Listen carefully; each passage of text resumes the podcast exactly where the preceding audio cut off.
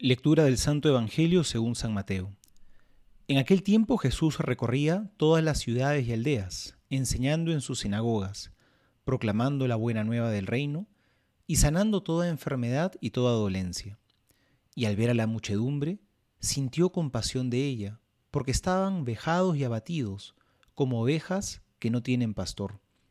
Entonces dice a sus discípulos, La mies es mucha y los obreros pocos Rueguen pues al dueño de la mies que envíe obreros a su mies.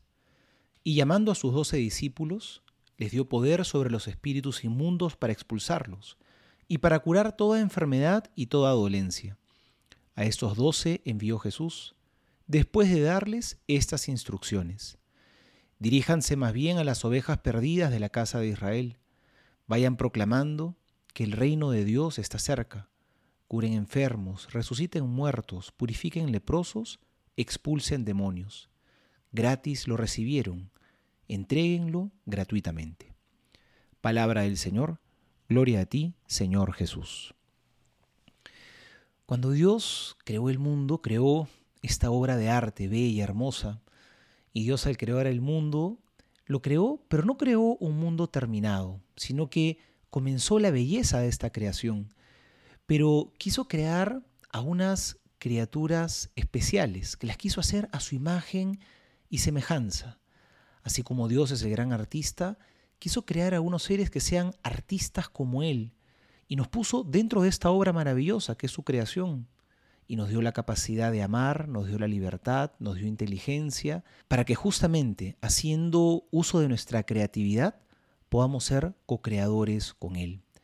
Pero parece pues que no hicimos bien nuestro trabajo.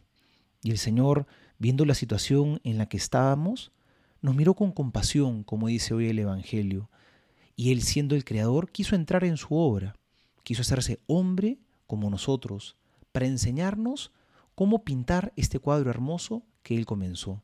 Él ha querido entrar en su obra y el pastor ha querido entrar a la obra de su rebaño, para enseñarnos a nosotros que somos las ovejas, cómo poder vivir plenamente, como Él siempre lo ha soñado. Él, él se hizo hombre para darnos ejemplo. Justamente para ese misterio es el que nos estamos preparando en este tiempo de Adviento, para ese Dios que ha querido entrar en su obra, para enseñarnos cómo pintar de, de manera bella este cuadro que Él comenzó. Pero Dios entrando en su obra se da cuenta que la mies es mucha, pero los obreros son pocos. El Señor nos invita a que nos animemos a ser de los suyos, a que nos animemos a coger nuestro pincel y a pintar esta obra hermosa junto con Él, a que seamos de los que queremos ser sus apóstoles, de los que queremos pintar este reino hermoso que Dios ha comenzado, pero que aún no está culminado, que justamente con nuestro obrar, con nuestro amor, con nuestra generosidad, pueda llegar a su término.